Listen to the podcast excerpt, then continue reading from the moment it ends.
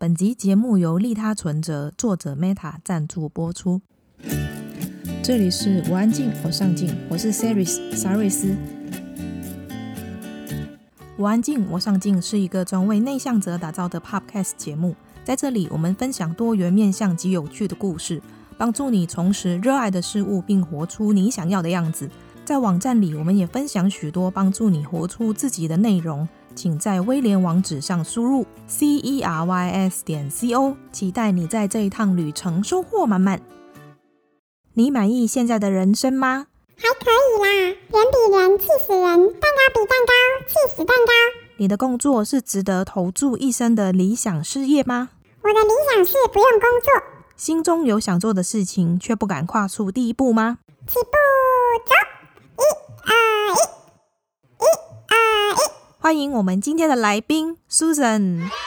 二零一七年，Susan 的第一本书《斜杠青年》在台湾吹起一阵的斜杠热潮，耗时了两年，再次推出《斜杠青年实践版》。今天的内容，你将了解到为什么幸福的本质是痛苦管理，在人生十字路口时，如何辨别生活里重要的事情，什么是产品思维，它如何帮助我们持续自我进化。如果你对这一集的内容有兴趣，请在威廉网址上输入 c e r y s 点 c o 斜线斜杠青年实践版，在文字稿里我会和你分享阅读笔记。如果在听完这一集后意犹未尽，欢迎加入我们的脸书社团。我们的社团很安静，社员也很上进哦。正所谓安安静静又一天，上进上进又一年。没错，请在脸书上搜寻“我安静，我上进”，就可以找到我们了。你准备好了吗？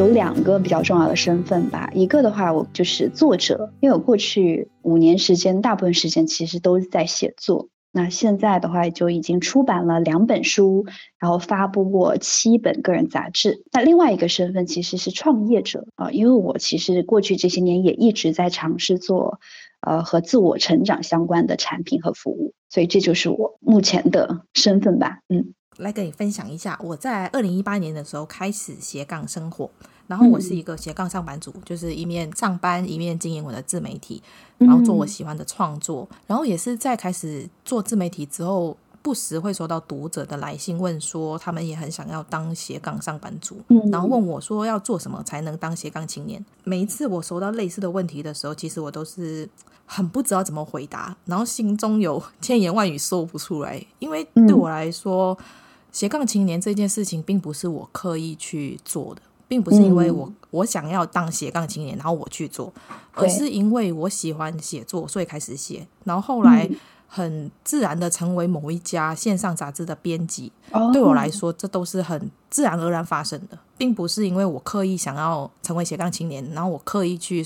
让自己去写作，然后刻意去找呃线上杂志，然后成为编辑，然后也让我开始思考说，为什么大家都会想要成为斜杠族？然后你在这一本斜杠青年的实践版里面的作者序，你一开始就破题指出说，其实大家真正想要的并不是成为斜杠青年，而是大家想要找到自我存在感跟价值感。对对对。然后我发现，我读完这本书之后，它并不是一本工具书，它不是告诉你说你要怎么成为斜杠青年，嗯、而是你不要再受。呃，消极的思维跟限制，创造你想要的生活，去追求你想要的生活，无非就是想要获得幸福跟快乐。然后书中提到一个很有趣的观点，就是不是我想要获得多少的快乐，而是我愿意承受怎样的痛苦。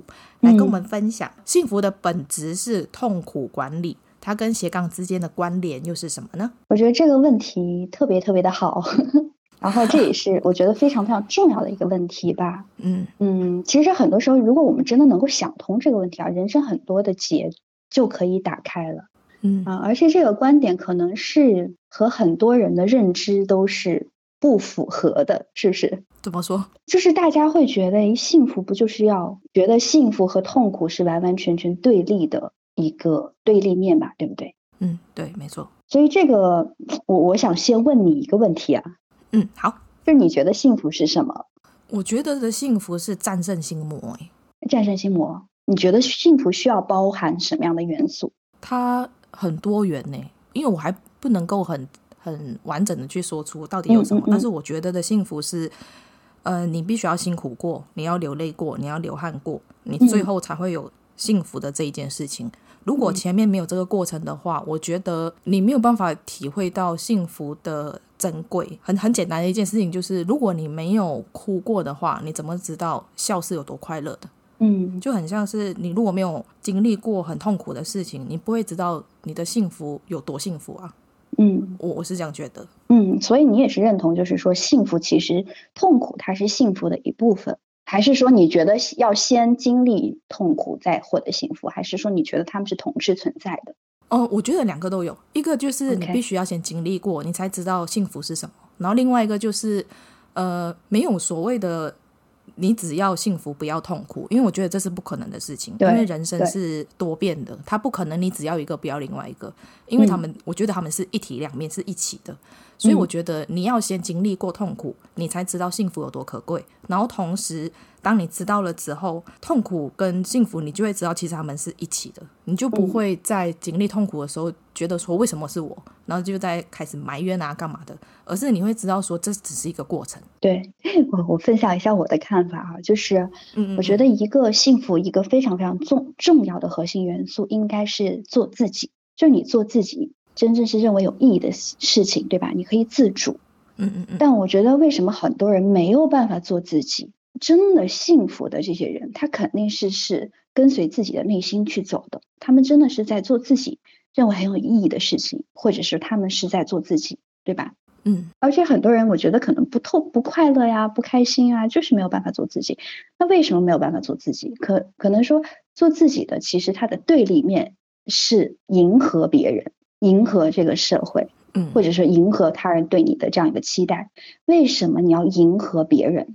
是因为你害怕，你害怕不被别人接纳，你害怕可能不被别人喜欢，所以这就是一个很矛盾的一个东西。你要真的要去选择做自己，其实你就是需要接受这种害怕。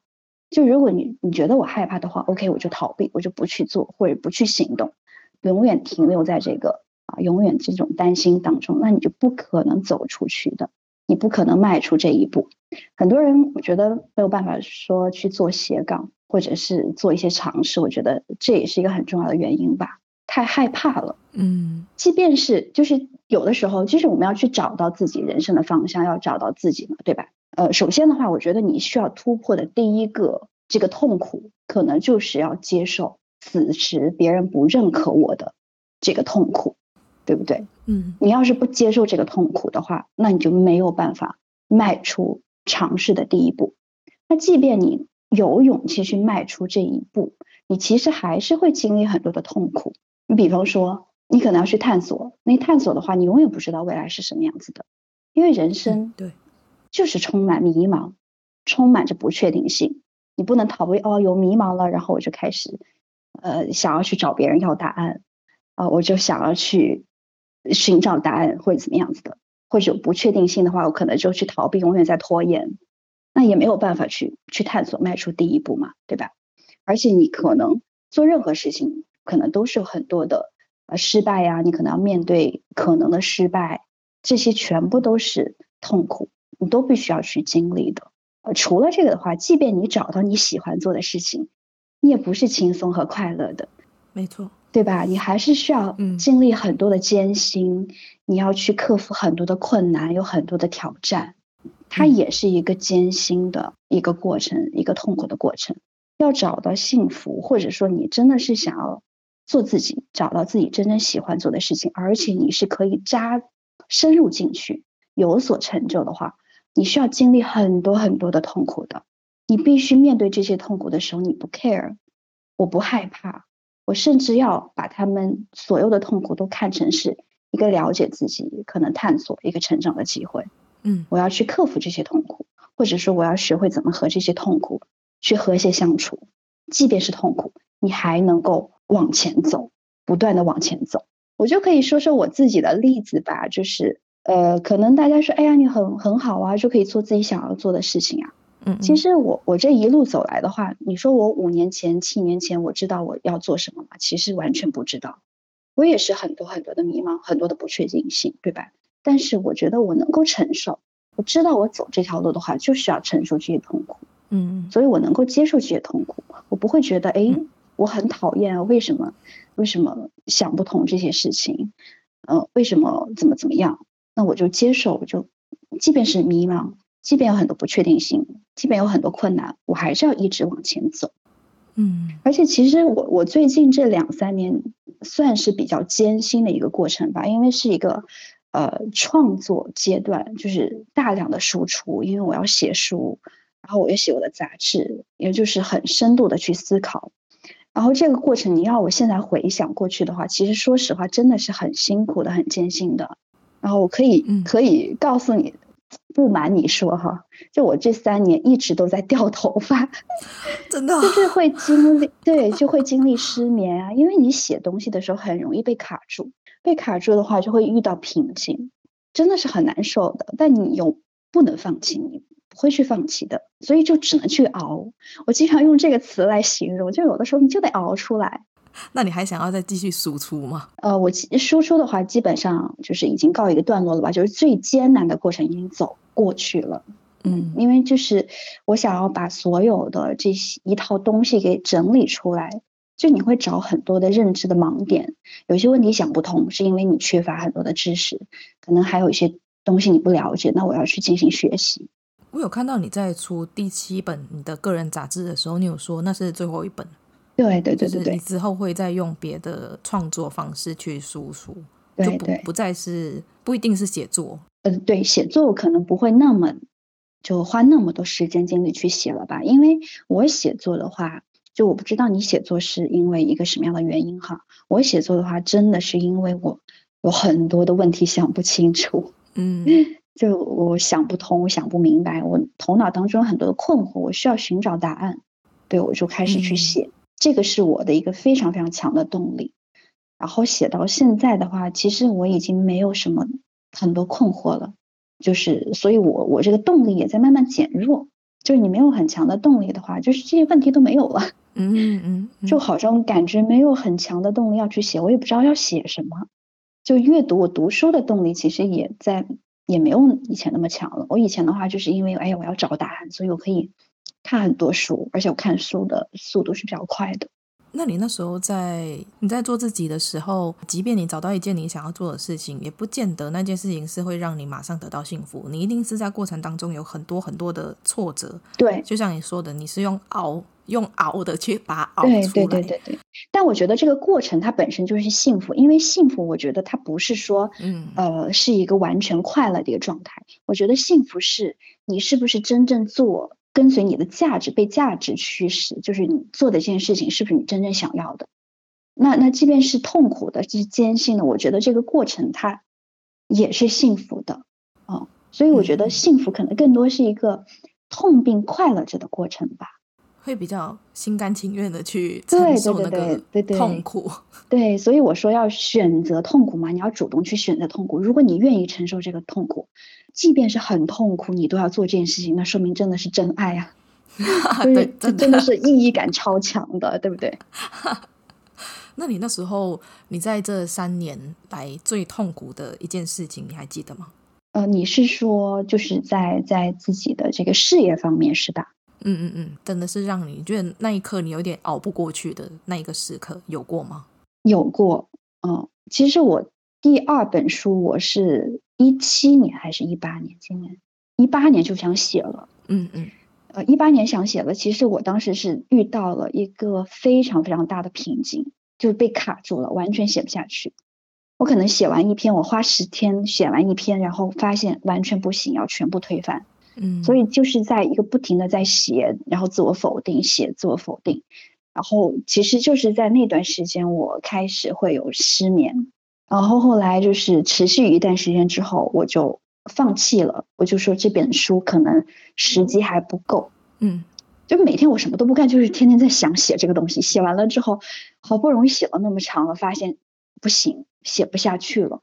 这条路走不通，嗯，有很多的逻辑上的 bug，就是解决不了，我又得要放弃。就是你每天在花很多精力在这个事情上，然后写了一一段时间之后，发现完全不能用，对，就是一个很崩溃的状态。是写哪一篇呢？很好奇。呃，后来其实这些内容都没有用上，哎。哦，整个全部打掉重练是吗？对对对对对对，哇，人生啊，对呀、啊，写书好痛苦哦。对，这真的是一个好痛苦的一个，就是被卡住。你好不容易写了一点东西出来了，嗯，又被否定了，嗯，就是在一个循环当中出不来。就那个真的是我记印象还蛮深刻的，就真的是很很艰辛的一个状态吧。那后来你是怎么走出来的？后来的话，其实因为我要写书，这个压力太大了，我后来就说，哎，那就先不用写了嘛，就先写，把它以杂志的方式去写出来。其实是一个试错的过程。那写杂志的话，因为不是正式的出版，就没有那么的大的压力，我就放弃了，就是先要写书的想法，可能就往后推。而且就是人在这种紧张的状态当中，就是你你特别想解决这个问题，解决不了的时候，你反而你的创造力会下降。就是人，我觉得人的创造力你是需要在一个比较轻松的一个环境当中。你才可能会有新的灵感或者怎么样子的。这个创作的过程，就是构思的过程本身就是需要处于一个呃比较放松的这样的状态。但我当时就是太逼自己，逼得太紧，嗯，就整个人都处于一个很很紧张的这样的状态。那来跟我们聊聊，你五年前做了一个你人生非常重要的选择，就是离开职场。嗯然后从一个很固定的收入，然后到完全自主，你要很努力的想办法为自己创造收入这件事情。然后当时你并不知道，当时你要怎么怎么走你这条路。对，你经历了哪些事情去启发你想要开始走斜杠这条路？那你在那个未知的情况下是怎么为自己建立安全感的呢？呃，其实斜杠这件事情就是在工作之外做其他的事情哈。我是不是在五年前开始的？我其实，在十年前就开始了，就是在美国的时候就开始了。嗯嗯，就那个时候是参加一个画画的课程，这课程上的老师就推荐了一本书，叫做《The Artist's Way》，就是是一个艺术疗愈类的这样一本书嘛。然后我读完之后就发现，其实很世界上很多地方有这本书的学习小组，我就特别想要加入，就发现我所在的这个城市没有。那那一刻的话，其实就是我就我就脑子里出现出现这样一句话，就是说，哎，如果没有，为什么不能自己去做？那其实就是这样一个想法，让我开始去尝试。因为当时其实是我要解决我自己的需求问题，那我就只能是自己去做一个这样的一个组织，做一个学习小组。然后做完之后的话，其实给了我好大的信心啊，就特别大的自信。因为你以前你觉得你绝对不会做这样一件事情。就迈出了第一步之后，就给了我很大的信心，然后我就特别想迈第二步，嗯嗯、呃，就想要做其他的尝试，然后就开始做其他的一些事情，就就一直在做。到五年前的话，我已经哈，我已经做了可能是两个组织，而且有一个组织还做的是挺成功的。我在做这个组织的过程当中呢，其实会就锻炼了自己很多很多的能力。你相当于是在做一个非常小的一个公司。我也开始写自己的公众号，因为那时候其实还比较早吧，就开始写文章啊，积累了一些粉丝啊、一些读者呀之类的。呃，所以五年前在正式离职之前，我其实，在斜杠这条路上已经走了挺长时间了，只不过还没有怎么样用用，就是说赚钱而已。嗯嗯嗯，但是确实是积累了很多的经验，然后。对自己能力也是很有信心的，所以那个时候人脉也很广，所以已经有了一一定的积累吧。我想打岔一下，好的，你那时候说在十年前在上班的时候，你是利用呃工作以外的时间去做你想要做的事情吗？嗯，对对对。那那时候你知道这件事情是一个斜杠吗？不知道，完全不知道，是后来才知道有这个词的，对不对？对对对对对，所以当时也是就是。因为他最开始是从英文过来的嘛，嗯嗯，对，大家因为我了解了这个词，但是其实我不知道为什么哈，应该是本身就有人已经翻译过来。就是我记得还是过年的时候吧，我朋友突然发我一个信息，他说：“他说 Susan，你你身边有没有斜杠青年？”我就问他，我说：“斜杠青年是什么？”然后他就他也没有办法解释，他就给我发了一堆英文的文章。然后我看完之后，我说：“哎，这书说的不就是我吗？” 他说：“我是我，你找我吗？”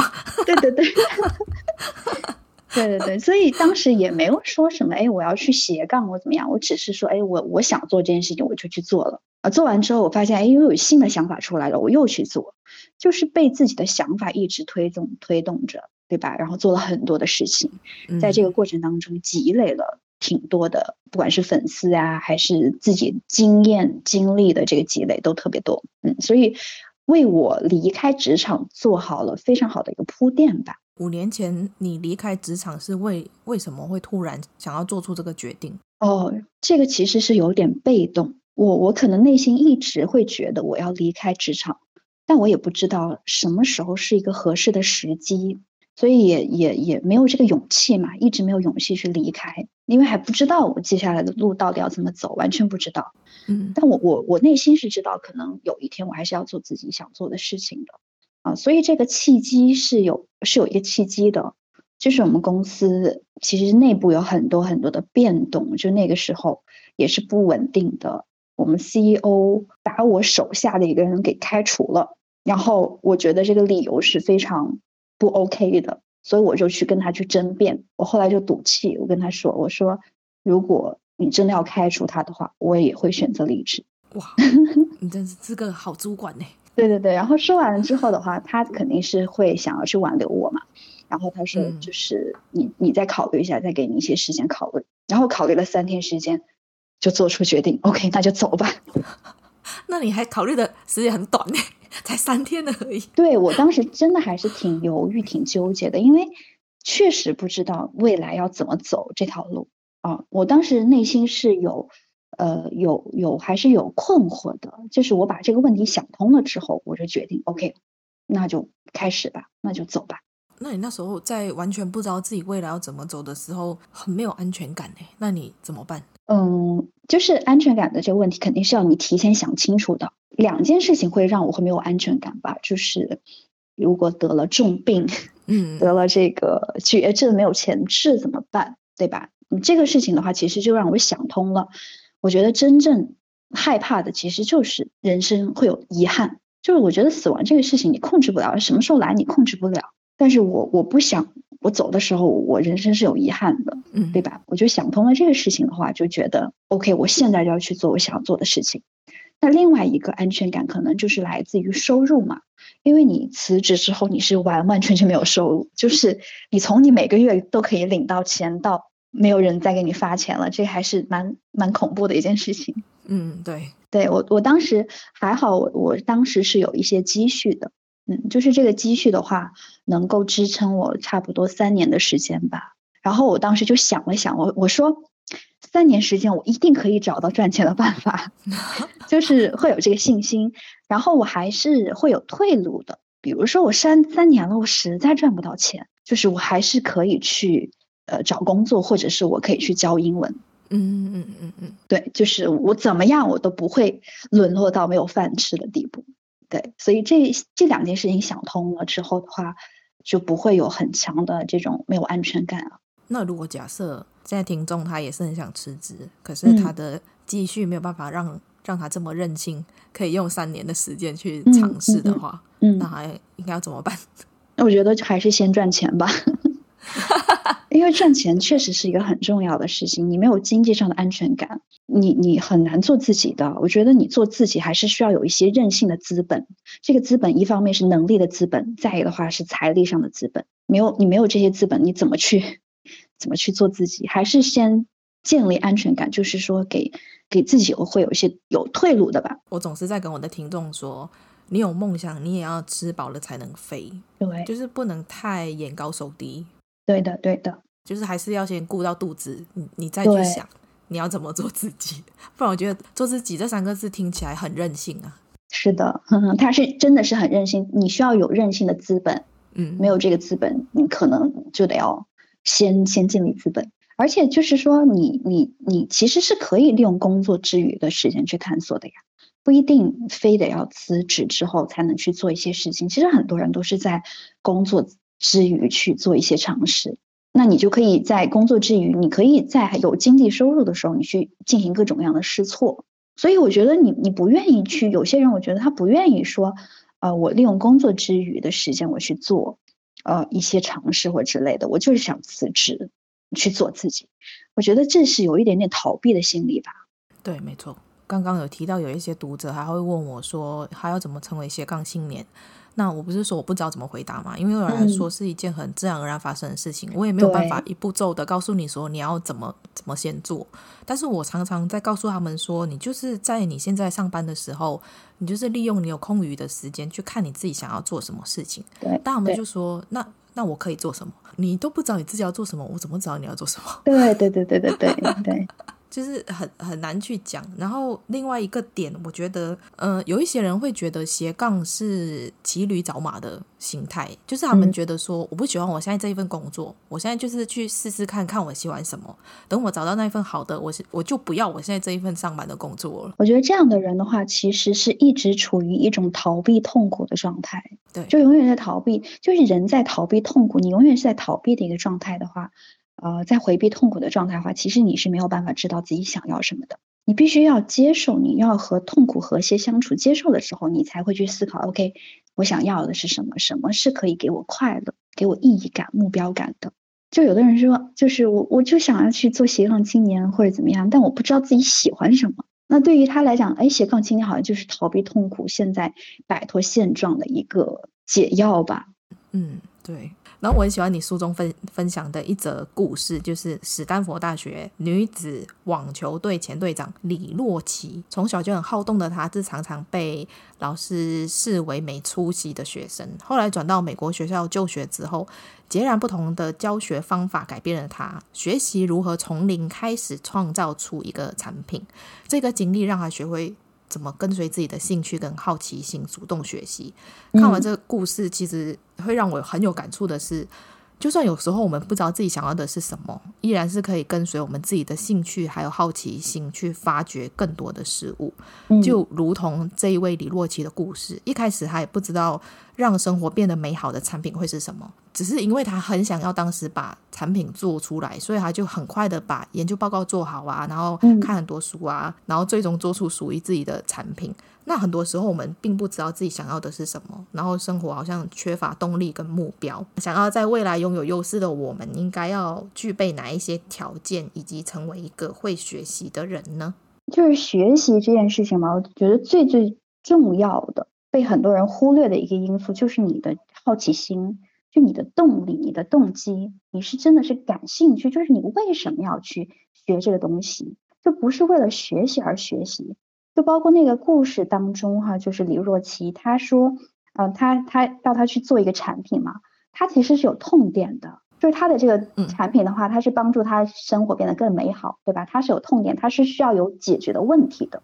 他的问题是什么？他就是因为他当时还还好像是十二岁还是九岁吧，嗯，就是很多球他是够不到的，所以他要解决这个问题。因为有这个问题，他想要很很想要去解决，所以他才会去要要去学习呀，或者怎么怎么样去做这个研究报告，要把这个产品给做出来啊。所以你的动机是非常非常重要的。你完全不知道自己为什么要去学习，而是为了学习而学习的话，我觉得这个学习效率是很低的。然后你可能也没有办法达到你所谓的这样一个效果，所以就是你能够发掘自己的好奇心，这这种对世界的好奇，或者说，哎，你能够找到生活当中你真的想要去解决的一些问题之后，其实你的这个动力就会很强了，然后你去跟随着你的这个这个需求，你去学习。想办法通过学习的方式去解决这些问题，我觉得这个是最最最好的一个方式吧。嗯啊，然后你在这个学习的过程当中的话，其实你就会具备很多很多的能力。你在这个学习的过程当中，你的能力会得到很多很多的提升。这样讲起来，呃，让我想到我开始在做这一个 Podcast 博客节目的时候，嗯，我一开始并没有想说，哎，我必须要先先知道我为什么要这样做，但是我当时有一个。算是痛点的，就是帮助自己跟别人成为更好的人。我觉得没有很明确，但是类似知道，然后就是从过程当中慢慢的去去摸索出来，然后过程中你会慢慢去磨出很多你以前自己没有发现你自己有的能力。对，而且你会在这个过程当中学到很多，对不对？你会学到怎么去做播客呀之类的，可能还有一些访谈的技巧。就是你你会有这个动力的话。你要解决这个问题，对不对？你要去做一个播客，或者你要、嗯、你要你要让它就是变成一个哎大家愿意听的、喜欢听的这样一个节目，那你就要去想办法，你要解决很多的问题。那在这个过程当中，哎，你自己学到了很多，你又产出了一个对其他人可能也是有帮助的产品吧，啊，或者说作品。刚刚提到一个是学习是你会有一个痛点，有一个问题你想要解决，对，那会不会有可能去学习只是因为好玩啊？就是我觉得很好玩，所以我一直学。这个的话，可能很就会跟人的天赋有关了。就是你在这个学习过程当中，你就是获得快乐的。拿我自己举例子吧，其实从小是一个非常非常贪玩的人，但是我画画我可以非常非常安静，我就可以坐在那里坐很长的时间。为什么呀？因为我好享受这个过程啊，我特别特别享受这个过程。这可能就是每个人有每个人的不同的天赋的一个点。你在做你真的有天赋的事情的时候，你就是非常非常快乐的。你可能也不是为了要去解决什么问题之类的，对吧？你就是喜欢做这件事情。嗯，其实你有没有天赋，你喜不喜欢，你去尝试完了之后，你就会知道了。包括我英文，我从小就是很很喜欢英文，就是因为我读英文很好听。嗯嗯嗯。我就疯狂的喜欢，我每天花好多好多时间在读英文上，就是因为喜欢啊，就不是为了任何其他的一个目的。所以这个的话，我觉得这种纯粹的喜欢哈，就其实是叫做内在动机，它往往是和人的这个你的天赋，就是你做得好嘛，你做得好你会很开心嘛，你会享受这个过程，所以去做。但是你说你要把这个事情变成是一个事业，或者是对他人有价值的事情，这就是另外一件事情了。这是一个你可能是你的一个爱好，你说我要去学玩音乐或者怎么样子的，OK，你你自己喜欢你自己去玩就好了。但是如果说你想要找到自己的一个事业，那事业的话，你还是要帮别人解决问题嘛。你觉得什么样的方式可以帮助别人去解决他们的问题？那你就要尝试。你像我，我其实，在二零我二零一三年开始写文章，到二零一四年的话，已经积累了挺多粉丝的。我其实我一直以来我的目标就是要帮助大家解决问题，想要帮助他们成长，但我不知道要怎么去帮他们，那我就先做一个课程出来。我大概有一个想法，我就要去做课程。做完课程的话，OK，我就课程还没有内容的时候，就把场地定好了，把人给招好了，然后我就按照这个节奏每天去，哎，每周我都要去出，呃，去去去去备课，备课的话去跟大家讲。然后在这个过程当中，其实我是可以得到很好的反馈的。你脑子想，你是永远是想不出来的，因为你要去跟现实世界去碰撞。你要把想法，你怎么去碰撞？你只有把你的想法变成一个东西，一个别人可以去去去 experience，对吧？别人可以去体验的一个这样的一个东西，你才能得到反馈，你才能知道，OK，这个东西对他们来讲是不是真的有价值的？是不是真的能够帮助到他们？啊，所以我做完之后的话，我才会觉得，哦，这个东西是不是真的有价值？我一开始做的时候，我觉得信心满满，但做完之后的话，我就非常清楚这个东西并不是我想要做的，还不够好，我还有太多太多东西要学习了。那我就要回回回过去，回到就是这个，还要继续去深入去学习，去理解这个问题。嗯，然后理解一段时间的话，我可能又会去想，内心总是有有这样一个冲动，就是要做产品出来，然后我又会去尝试去做，嗯，然后又去测试自己的想法。做出来之后的话呢，呃，你会得到一些反馈，学员的反馈呀，你自己的反馈呀，这到底是不是你想要的这样一个结果？在做写文章的过程当中，我在输出我的产内容的过程当中，一直是在做这样的一个尝试，拿自己头脑当中的想法，把它变成一个现实的产品，然后去和现实世界去碰撞，啊、去和你的潜在的这个用户去碰撞。那这也是我收入的来源嘛，就是我做完产品之后的话，那我也是可以获得收入的。产品会在一个持续不断的一个迭代过程嘛，就永远是慢慢慢慢变得更好。就是你不可能说我一开始我就能做出一个完美的一个东西出来，嗯，这就是可以解决所有的人的问题的一个产品，这是不可能的事情。看什么看？那你又看什么看？你不看我怎么知道我看你啊？那你不看我又怎么知道我看你啊？那你看什么？今天要看什么？今天看什么？今天要来看的是僧人心态。你可能会问：我们是平凡人，又不是和尚，为什么需要有僧人心态？这不是一本教你成为圣人的书，你不需要像僧人一样禅修，也可以培养僧人心态。本书作者是一个前僧人，十八岁那一年和朋友参加僧人演讲后，深受感动。他看过很多成功企业演讲，向往着从无到有、白手起家的经历，但这一位圣人却让他看见从未见过的喜悦。自信和祥和。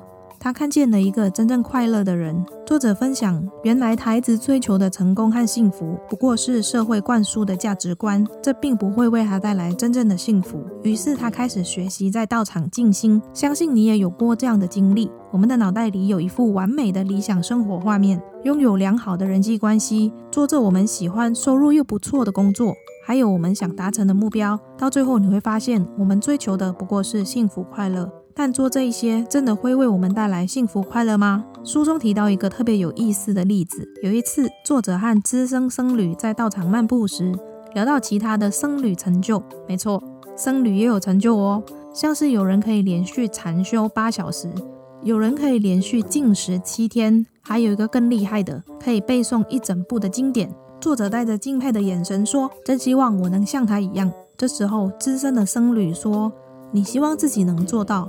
还是希望自己学会做到，嗯，什么意思？僧侣说：“想想你的动机，你想背诵整本经书，是因为这是了不起的成就，还是你想要获得学习的经验？第一个动机是你想要那一个结果，第二种动机是对学习的过程感到好奇。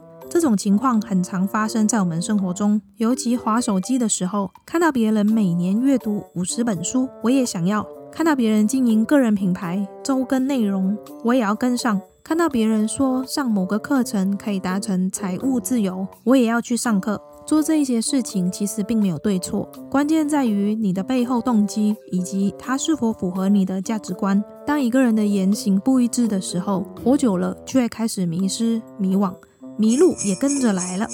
作者提供了盘点生活工具，检视你目前的选择是否反映了你的真实价值观。盘点生活测量表我会分享在脸书社团，有兴趣的朋友可以去看看。阅读本书让我想起了十几年前在家出家的经历，我疯狂追寻开悟，那时候的心态是，只要我效法古代圣人做一样的事情。我一定也会开悟。每天下课后，功课也不管，只想着我要开悟，我要开悟。周末也不帮忙家里，就往佛堂跑，扫佛堂的厕所，因为功德比较多。相信你也发现，我追寻的开悟是往外，而不是往内。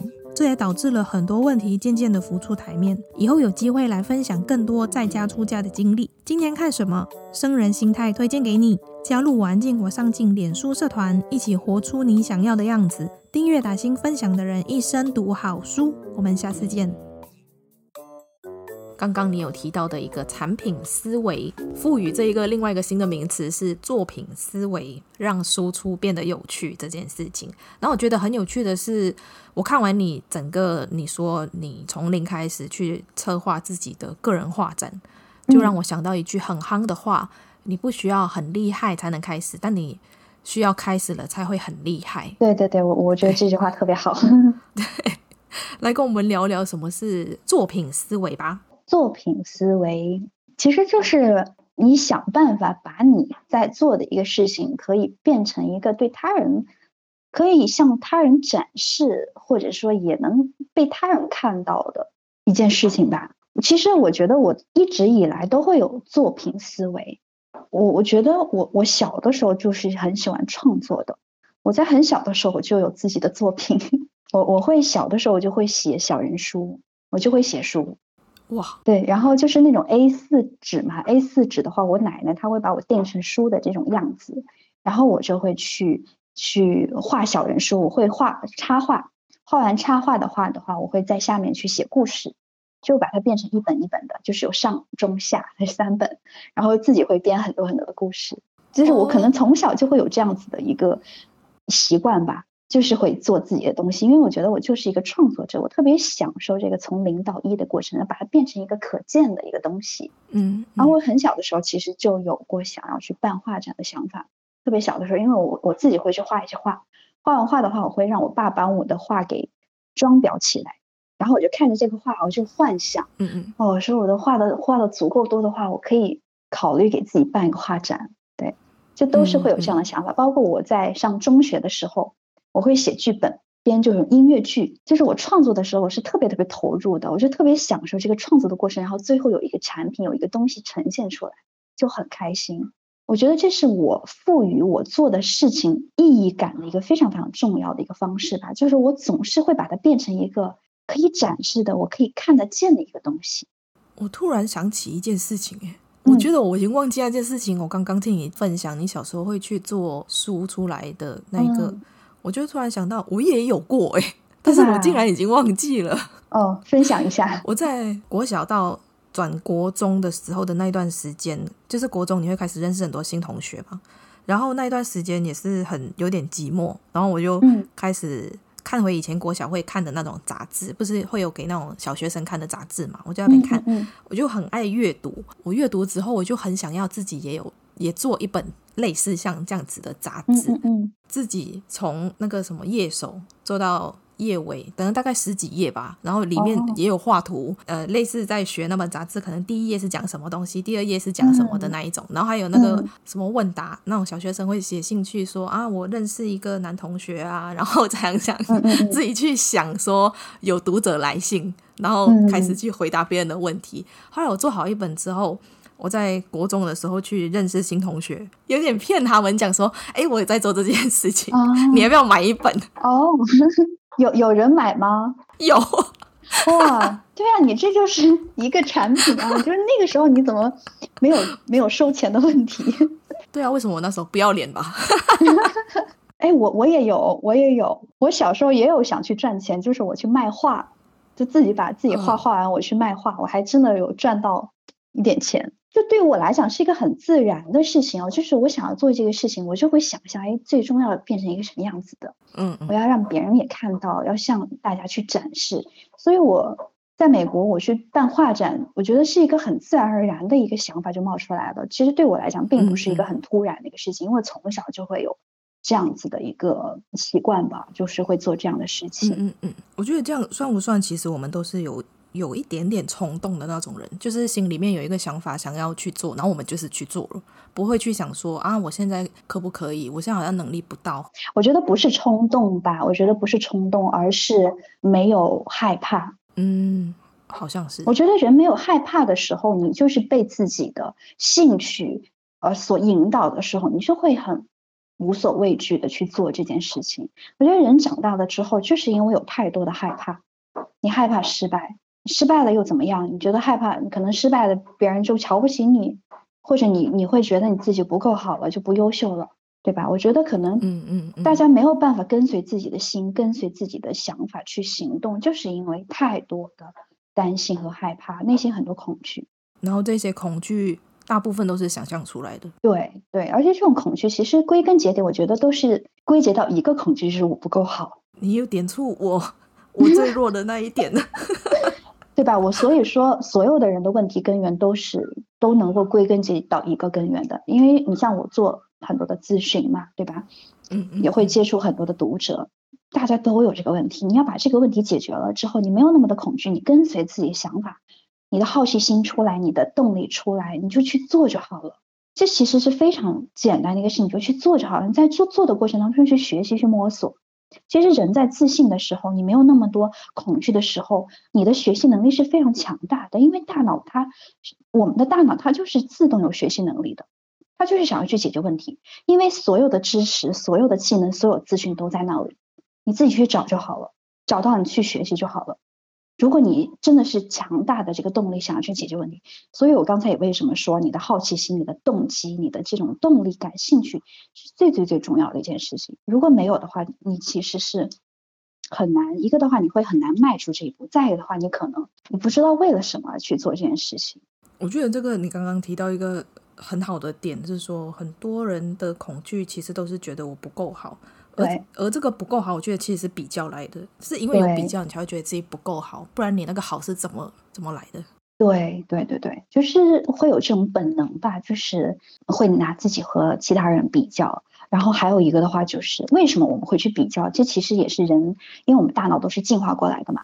我们为什么要去比较？嗯、是因为我们确保我们能够生存下去。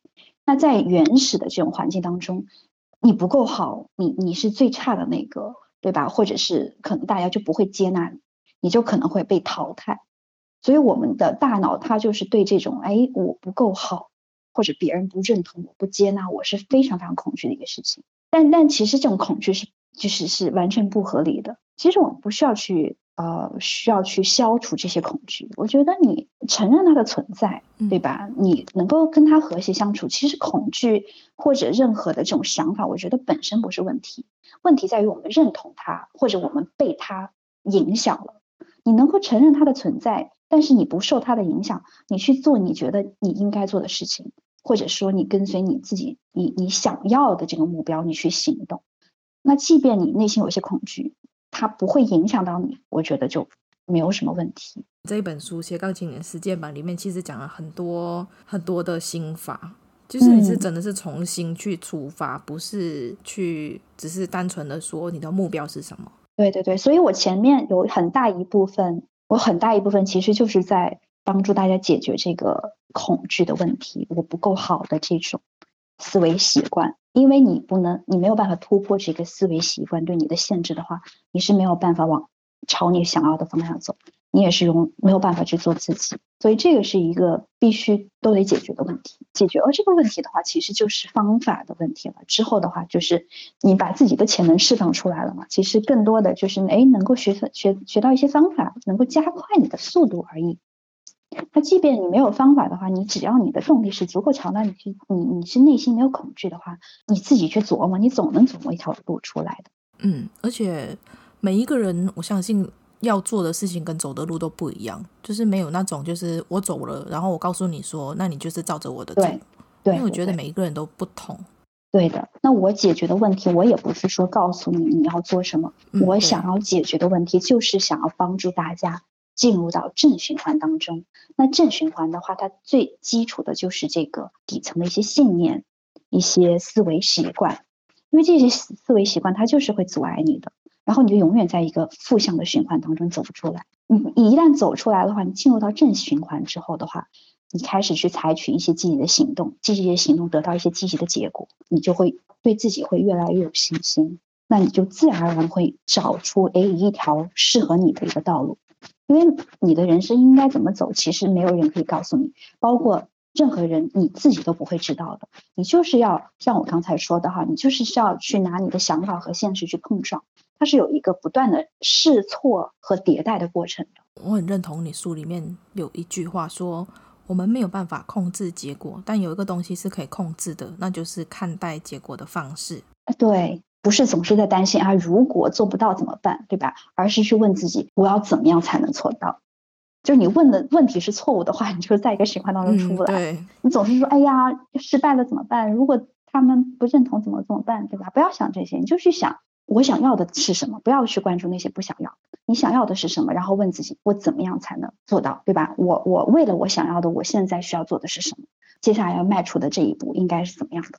那我们来分享一个，就是在这一个倡导极简主义，就是少才是最好的观念里面，必须要学会怎么断舍离。嗯、但生活里面实在是有太多的琐事了，嗯，然后来分享要怎么去淘汰掉那一些不想要，然后怎么去辨识什么是最重要的事情。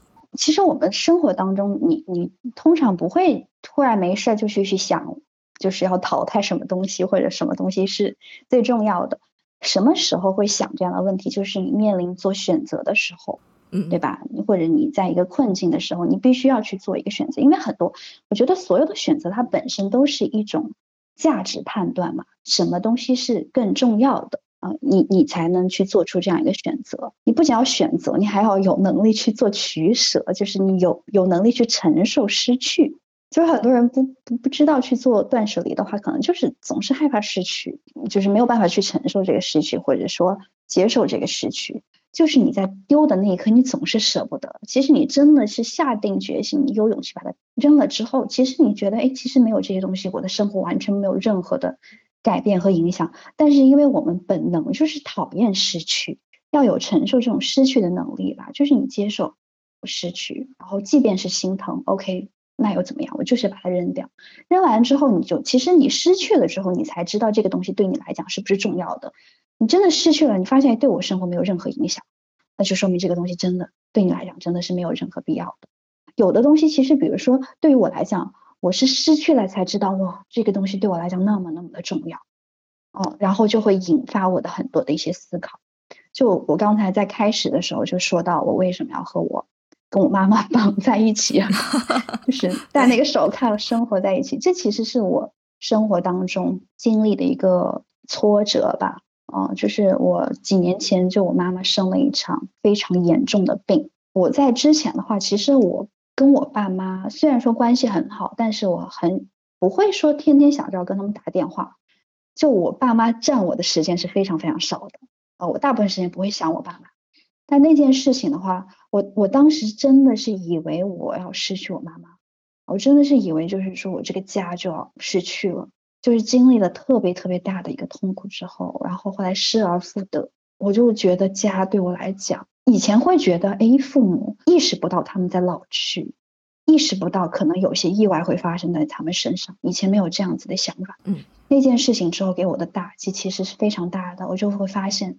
他们随时有可能离开我，对我自己的生活也进行了很大的调整。就是我会花很多时间，我现在基本上，如果我不在我爸妈身边的话，我每天都会跟他们打电话，然后我每个季度都会回家，就是陪伴我爸妈。哦，就会每年都会花很多时间跟他们在一起。就是如果没有经历这个事情的话，我可能不会做出这样一个调整。那我就会用我的行动来告诉。就是他们，他们对我来讲是非常非常重要的。对，其实很多时候，什么东西是重要的，就看你你的精力放在哪里，对不对？嗯，你精力要放在你真正认为是真的重要的事情上，你才会有幸福感。你如果花太多的精力，因为人的精力本来就是有限的，你要花很多的精力去做那些其实真的对你来讲并不是很重要的事情，其实你反而会很迷失，或者说你要。考虑的东西太多了，反而会消耗你很多的精力，让你觉得可能会很焦虑啊之类的。这让我想到我前几天在看的一本书，它也有提到类似像选择。嗯，那很多时候我们都会说我们要成为一个更好的人，但往往人在这样说的时候，他的行为是在做另外一件事情。嗯，比如说培养一个。很规律的运动的时间，嗯，但是明明他有时间的时候，他选择是躺在沙发上划手机。他他想是这样想，但是他的行为却是另外一件事情，因为他没有意识到他在做的这个这一个行为，他背后的价值跟他自己想要的东西其实是两件事。嗯嗯，所以就会这样子的状态久了啊，这种人就会开始又迷惘，他就想说，诶，那我到底想要的是什么？因为他想要的跟他的行为是没有一致性的。对对对，这一点很重要，就是你必须你的行为选择和你的精力投入和你的价值观，对吧？你认为的嗯什么东西的这个事情的重要性，它应该是成正比的一个状态。对你来说，什么是最重要的？我我可以跟你分享我重要的一些事情哈，比如说，我觉得我的工作它是我实现价值的一个非常非常重要的一个方式，它也是跟我的使命感是。息息相连的，帮助他人去过上一个蓬勃绽放的这样一个人生，想帮助大家进入到人生的生命的一个正循环的这样一个状态，这是我的一个使命，但它不是我生命的全部，因为除了这个，这个是很重要的事情。那除了这个之外的话，我父母、我的家人，我觉得这也是非常非常重要的。嗯。那么，除了我的父母、家人之外的话，我觉得我活在这个事情上，这两件事情不足够的。我觉得我还需要去、去、去发挥我自己的潜能吧。我需要去探索其他的一种可能性，比方说，我想要去学习一些很有一些一些技能啊，去发展一些爱好啊。比如说，我现在就一直在学习芭蕾舞嘛，然后之前有上两年的声乐课，断断续续吧。然后，然后今年的话，可能打算就会去。我已经报了一个吉他班，就是哇，会会想要去 学弹唱，对，然后，嗯、然后再想把这个绘画给捡起来，因为这些都是我想要去做的事情。那么，嗯、呃，我之前没有做，是因为我其实大部分时间还是工作会占掉了。那么现在的话，其实工作没有那么压力，没有那么大了之后，之后的话，我就会把这些事情慢慢的加进来。想要一个丰富、一个平衡的这样人生状态，而不是说所有的精力都投入到一件事情上，或者投入到工作上，就工作、生活、家庭 这种平衡感。嗯嗯，觉得你还蛮清楚你自己的目标是什么的。就是你说你有一次在经营自媒体的时候，有一次很严重的失误，就是你在认证那个微信公众号的时候，不小心把。你的名字换成什么公司的名字？对，你当时只有两个选择，你要么就是放弃你的个人品牌，对，放弃累积一年的粉丝，从零开始，就是决定放下你一一年累积下来的粉丝。我觉得你这一个决定真的是太猛了。嗯、这个也是，其实也是，就是逼着我去做选择，去思考什么是更重要的这样一件事情，对吧？嗯，就是我为什么不愿意放弃积累了那么多的粉丝？其实并不是说完完全全放弃了，只不过就是你会失去，你要重新开始的话，呃，你会失去一部分的读者。对吧？一部分的人，嗯、因为其实那么多人关注，也不是说所有人都看你的文章，只不过你觉得，哎呀，有那么多人，这个数据会让我满足我的虚荣心吧？对，对，对，对，对，对，对。所以我就想，我我失去的是什么？我我我真正转移一个公众号，那么关注我的、在乎我的、喜欢我内容，他们还会转移到新的公众号上去，对不对？去关注我，那么我失去的是什么？嗯、其实就是那些，其实无所谓了，就是。也也不是说真的是那种很很铁的粉丝，或者说就是很认同你的这些人嘛。我失去的只不过这些人，那这些人对我来讲其实也没有那么多价值，唯一的价值就是会让我觉得，哎，数据很好看，会会满足我的虚荣心而已。对，我就想什么东西是更重要的？这个数字真的有那么重要吗？我觉得没有。对，我就我想要做的其实内容，我是希望我的内是因为内容被人家认同。那只要我内容好的话，我觉得大家是因为我的内容认同我，那他们还是会继续关注我的。那我丢掉的、失去的，只不过那些他们不怎么在乎我的这些人嘛。那我也不需要那么在乎他们。对，所以就当时是想清楚了这样一个问题，其实是看清楚了自己的虚荣心。而且我我发现你真的还蛮了解自己在做每件事情背后的的初衷吧，算是。嗯，像你在第一本书的时候，你有提到。你有一阵子也是很疯狂的在更新你的内容，嗯，然后对对对，等到你太耗能的那一个阶段，然后你就决定停下来。然后你在决定要停下来之前，你不是有问自己说，万一停掉之后，粉丝会不会就走了？嗯，嗯，但是你还是很大胆的做出一个决定，就是你决定以你自己目前的节奏去更新你的内容。这一点就让我觉得很佩服，是因为。我也会觉得说，有时候太固定的更新让我很耗能。就是我，我有时候自认自己是真的是没有那个时间，是应急出来的。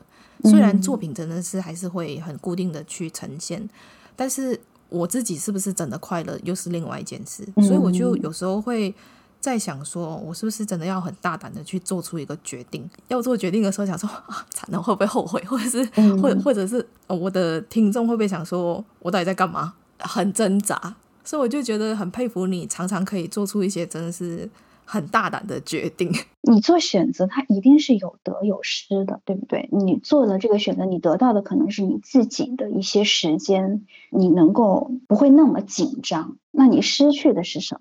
你你肯定也会有失去一些东西。所以你要去呃想，你做这两个选择，你分别要去想，它你会失去的东西到底是什么。那哪个失去是你最不想要去失去的？那那个就是你应该去做的选择。所以这也是一个就是什么东西是最重要的吧？的一个选择。嗯、像我的话，我要去频繁去更新文章的话，我当时的失去的一个东西就是我可能没有办法把自己的质量做得更好，对不对？我的文章的质量可能要打折。嗯。那我失去的我我如果是按照这样每周一篇的这种节奏去更新的话，我可能就要文章不达标，或者说我不满意，我倒去发。那那那失去这个质量和失去可能有一些读者或者用户，哪个是最不能失去？你最不想失去的？那肯定不想失去质量嘛。嗯，我觉得我还是要保证这个品质，我必须这个东西是写出来，我觉得我自己是真的是认同认可的，我觉得是我自己是认同的，我我对得起自己，我才能去发出去。所以这个时候也会去反思，哎，为什么担心？其实担心就是怕别人不关注你了，嗯，啊，就是太在意这些东西了。嗯，对，那这个东西我自己又控制不了。就有时候我会想说，别人不关注你，那又怎样？你又不是为了他而活，你又不是为了他去做这件事情。然后讲一讲，又会觉得自己好像哪里又笨笨的。我觉得还是需要就是认可的吧，就是我们做这些事情，还是需要。对，你说没有人认可，那我觉得我这个东西做的就没有价值呀。但是我觉得，就是你把这个时间上时间线拉长一点点，你可能不需要我现在就得到这些人的认可，嗯，对吧？嗯，你是想要通过什么去得到别人认可？你是要想要去取悦他们，他们想要什么就给他们什么，还是说你坚持做你认为是正确的一些事情，你觉得有价值的事情，通过做这些事情得到他们的认可？哦，有的人他可能就是喜欢，哎，你每天都能推送一些东西来来给他，对吧？嗯、那这些人可能就那你就关注别人好了。对，可能咱们不是最好的一个匹配嘛。嗯、可能关注我留下来的就是那些，哎，我就是认同你的东西，我就喜欢读这些比较深入的，就是喜欢你的讲的这些内容或者你的这个风格。有很多内容我都还在消化中啊、哦，是吗？因为我觉得有些东西是是需要经历过，我才有办法去懂里面的东西。就像做出选择这件事情，那时候我还没有做自媒体，我还没有办法懂你那时候说的这一个选择是什么。嗯、等到我走到今天的时候，我回去看，我就发现哦，我知道现在有多难了。对对对对，真的确实挺难的。是很多时候你去做自媒体，你很容易被自媒体绑架。对，真的被你的粉丝绑架。对，对我都是经历过的。你是有的时候也会有一些人，他不理解你，他可能要去攻击你，或者怎么怎么样。嗯，我们也会遇到这样的情况，嗯、就是其实，在逼着你不停的在反思，不停的在反思。当然，我觉得这个过程都是好的，因为它发生之后会让我更了解自己啦。就是会让我更知道我到底是为了什么在做，然后我现在卡卡在哪里？虽然有一些点我还在卡，嗯、还还在理清当中。嗯嗯嗯，但需要时间的，肯定是需要一些时间的。然后需要时间，需要勇气吧。因为很多时候，你是谁？我觉得它并不是说一个固定的东西。你是谁，取决于你的选择。你选择成为谁？你选择什么是最重要的？因为本身并没有一个答案在那里嘛。你的选择，对，没错。会把你引向不同的方向，会成为不一样的人。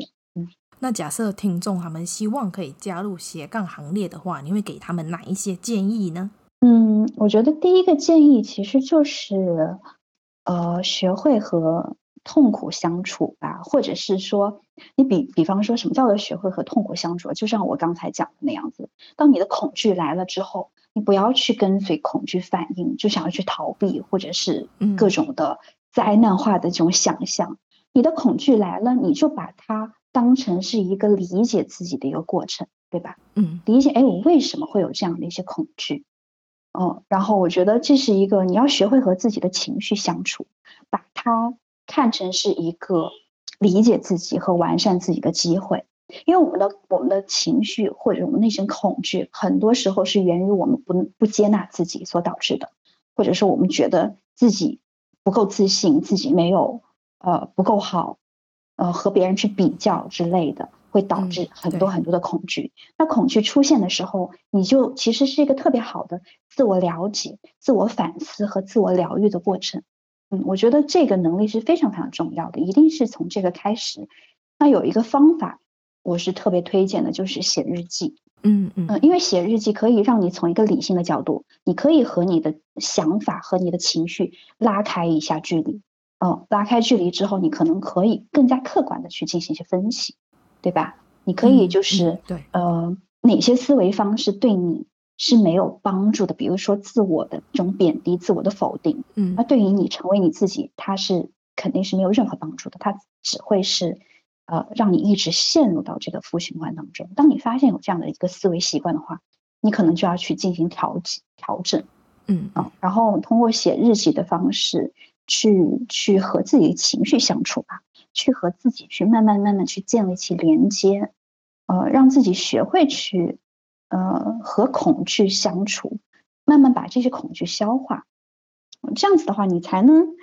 不被恐惧所驱使，因为我觉得一个人要是永远被恐惧所驱使的话，你不可能去知道自己想要什么，永远在逃避。嗯、对，他他就一直很害怕，不知道在害怕什么。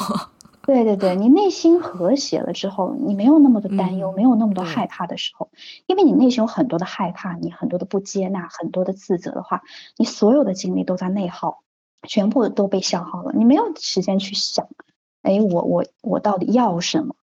你即便觉得自己想要这个东西，你也迈不出这一步。你永远在否定啊，万一做的不好怎么办？万一别人去说我怎么怎么怎么样怎么办？对吧？哦，这些思维方式就会让你没有办法走出这一步。所以我就觉得，先从这个开始。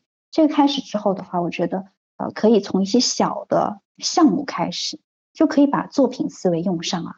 你像你的话，你可能就是写文章啊，做播客呀，开始。就做一个小小的一个项目，然后我觉得最好是说，呃短期内可以实现的，不要说一件事情要做一年我才能看到一个结果，嗯，呃、那那就会很容易失去动力的，很容易做不下去。你像你的话，你做播客的话，哎，你可以就可以一期一期做来，每一期都是你的一个作品，你会有成就感，嗯，那这个成就感会给你带来动力，你就会有这个动力继续做下去。慢慢慢慢的，你就在这个过程当中积累了自信，对吧？当然，在这个过程当中，还是会遇到一些挫折，一些遇到一些打击，遇到一些恐惧之类的。那你就要在这个过程当中继续学会去自我鼓励，鼓励自己克服困难，鼓励自己从成长的角度啊，从积极的角度去看待这些事情。你怎么去解读这些事情？然后慢慢慢慢的，我觉得是要形成一种我可以的信念。哎，我可以有了这个信念之后，你才能。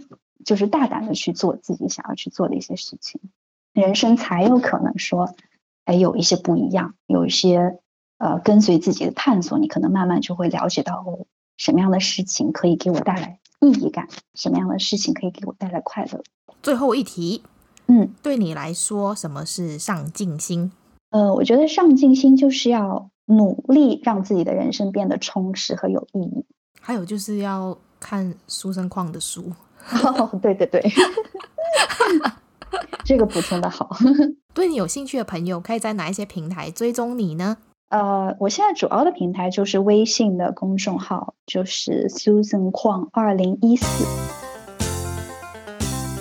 你每天一定会做的事情是什么？呃，做计划。晨间日记嘛，就是我每天都会都会列出来，第二天要做什么事情。早上一起床就非常清楚知道自己要做什么，然后我很享受这个打勾的过程。对，我也是，就是完成了之后就哦，我怎么那么棒？对对对对。那你做过最尴尬的一件事是什么？呃，我我曾经有误闯进过男厕所，闯进去，而且上完厕所再出来。哦，你都没发现有不一样的东西吗？后来出来的时候，我才发现有人吗？没有，没有，还好，还好。所以有人，我就觉得真的太尴尬了。如果生活是一幅作品，你会如何创作？我觉得我会用心去创作吧。这个作品到底最后是什么样子的，可能永远都不知道。我我能够做到的就是，我是在用心去创作，跟随自己内心投入去创作这个作品。那从今以后只能吃一种食物，你会选择吃什么？只能选择一种食物，可能会选择三明治。它它可能有肉啊，有有蔬菜啊，这些东西全部都有。那如果一辈子只能做一件事，你最想要做什么呢？嗯，我还是会选择做咨询和人生教练吧，实现我的人生的价值。漂流到一个无人岛上，只可以带一只动物、一个人跟一件物品，你会带什么呢？嗯，我带一条小狗吧，泰迪狗，然后带上我的闺蜜，再带上我的电脑。电脑没有电呢？啊，没有电，那就带一个笔记本吧。那你觉得生活里面最重要的事情是什么？平衡感。就是稍微有一点紧张感，但不会特别焦虑。工作六个小时，我可能会兼顾到我的一些兴趣爱好。我需要跟我爸妈，可能要去每天聊天啊，打电话啊。我要去呃上一些舞蹈课呀，让自己处于一个比较舒服的一个状态。那用一种食物描述你自己，我选择茶吧。我觉得茶是需要去品尝的，品尝你嘛。对呀、啊，我觉得可能你是需要。那分享三个成为斜杠青年的好处，可能就是生活更加多元化吧，会更加自由，会更加有安全感。如果你是动物园里的动物，你想跟游客说什么？我我会说带我出去吧。那你的座右铭是什么？问心无愧，不留遗憾。就我做任何事情，做任何选择，我可能都会问自己，我就是要会不会有遗憾。那你最喜欢别人赞美你的一句话？就是你的内容对我很有帮助。我觉得这个是让我最开心的事情吧。目前为止，你做过最疯狂的事情是什么？就高考前两个月，我不去上学，然后就自己在家里念书。为什么？当时压力超大，我老师不同意，我爸妈也不同意，然后我就写了一封很长很长的信给给我们的班主任，我们班主任居然同意了。那如果可以回到过去改变一件事，你最想要改变什么？这个题目我非常喜欢，因为我真的有想要改变的事情，我没有把画画这件事情坚持下去。那你觉得快乐是什么颜色？我我想到的是黄色，因为黄色是阳光的颜色。那如果一觉醒来可以改掉一个坏习惯，你希望改掉哪一些坏习惯呢？吃东西比较挑剔的坏习惯，我不会吃有些很多很多东西我不吃。比如说什么你不吃？你你应该问我我吃的是什么？因为没有太多是吗？不能看到鱼的形状，就一整条鱼我是不吃的，什么内脏啊，什么鸭呀，我都不吃，鹅也不吃。我也是哎、欸、啊，是吗？鸡腿我也没办法，需要有人帮我把肉剥下来，不能让我知道它原本长怎样，我会很害怕。那如果企鹅在海里面游泳，在海底的螃蟹看到企鹅会以为它在飞吗？我觉得会啊，看上去就很像是在飞。那如果跟某位明星出现在娱乐头条，你觉得新闻标题是什么？这个，这个我真的回答不出来。那如果必须跟某个人戴上手铐生活一个月，那会是谁呢？嗯，我会选择我妈吧，我还可以照顾她。那你宁可被外星人绑架，还是被女鬼吓？呃，我我选择被女鬼吓吧，因为我想要留在地球。哈？什么？我反倒觉得女鬼其实还好。我之前还有一题是说，住进一个闹鬼的饭店，就是二选一，一个房间就是女鬼坐在床头一整晚。那我可能还是要被外星人绑架。你这么你这么想象，让我想象一下的话，觉得这个还是挺可怕的一件事。我竟然吓到我的来宾。